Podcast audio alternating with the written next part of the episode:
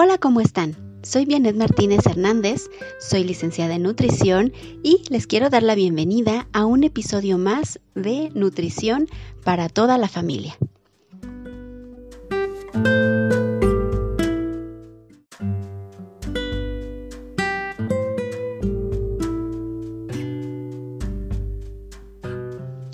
Hoy, 16 de octubre, conmemoramos el Día Mundial de la Alimentación este día fue proclamado en 1979 por la Organización de las Naciones Unidas para la Agricultura y la Alimentación, la FAO, con la finalidad de concientizar a los pueblos del mundo sobre la problemática alimentaria mundial y fortalecer así la solidaridad en la lucha contra el hambre, la desnutrición y la pobreza.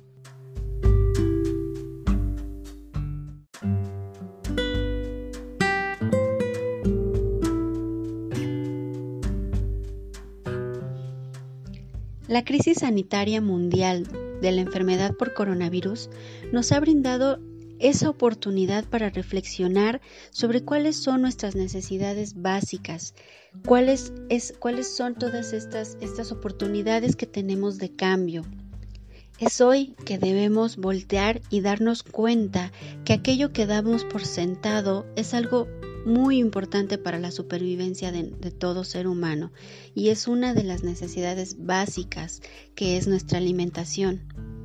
La alimentación es la esencia de la vida y la piedra angular de nuestras culturas y comunidades.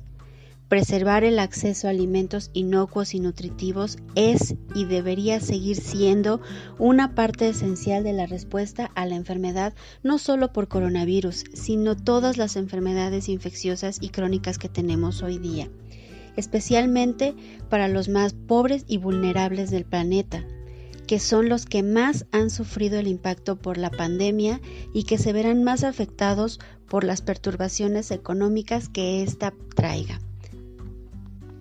En un momento como este, es más importante que nunca reconocer la necesidad de apoyar a nuestros héroes de la alimentación, a los agricultores y trabajadores del campo que garantizan que los alimentos lleguen de la granja, del campo a nuestra mesa, incluso en medio de situaciones como la pandemia que hoy estamos viviendo por COVID-19.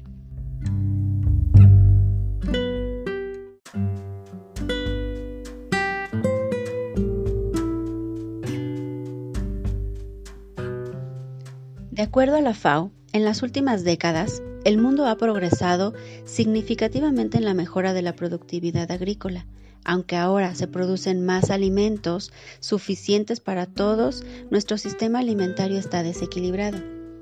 El hambre, la obesidad, la degradación ambiental y la pérdida de diversidad agrobiológica la pérdida y, desperdicio de alimentos y la falta de seguridad para los trabajadores de la cadena alimentaria son solo algunos de los problemas que evidencian este desequilibrio. Mientras los países comienzan a desarrollar el implantar planes de recuperación en la enfermedad por coronavirus, existe la oportunidad de adoptar soluciones innovadoras basadas en evidencia científica para mejorar nuestros sistemas alimentarios y reconstruir algo mejor.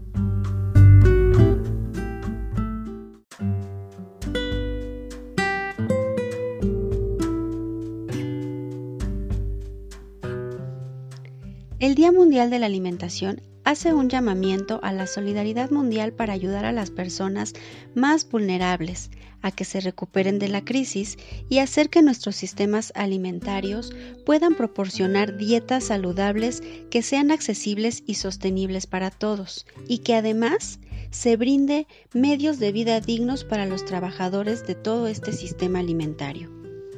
Esto requerirá no solamente de un régimen de protección social mejor, sino también prácticas agrícolas más sostenibles que preserven los recursos naturales de la tierra, nuestra salud y del clima.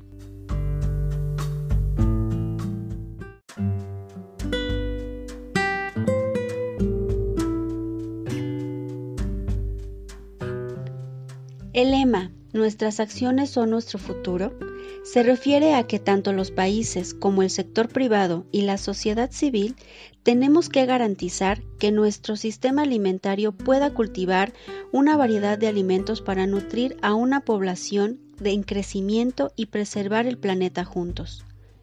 Todos tenemos un papel que desempeñar desde aumentar la demanda general de alimentos nutritivos, eligiendo alimentos saludables, hasta no dejar que los hábitos sostenibles se queden por el camino, a pesar de estos tiempos inciertos.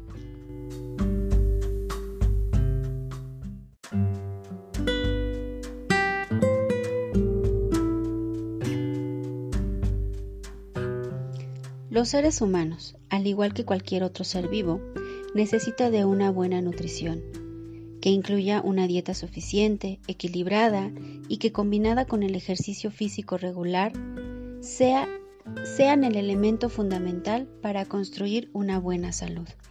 Y hoy, el lema del Día Mundial de la Alimentación va más allá de alimentarnos de una manera correcta, de una manera no solo correcta con nosotros mismos, sino también con el planeta, con, el, con la tierra, saber cultivar de una manera más inteligente sin dañar el lugar en el que vivimos. Porque finalmente será nuestro lugar por el resto de nuestra vida. Dependemos de él y tenemos una conexión con él. Entonces, hoy debemos aprender a recuperar esa conexión que guardamos todo ser humano con el planeta Tierra para poder alimentarnos correctamente y poder estar en equilibrio y así evitar el desarrollo de cualquier enfermedad crónica. Me dio mucho gusto compartir con todos ustedes. Nos escuchamos el próximo fin de semana en un episodio más de Nutrición para toda la familia. Que tengan un bonito fin de semana. Hasta luego.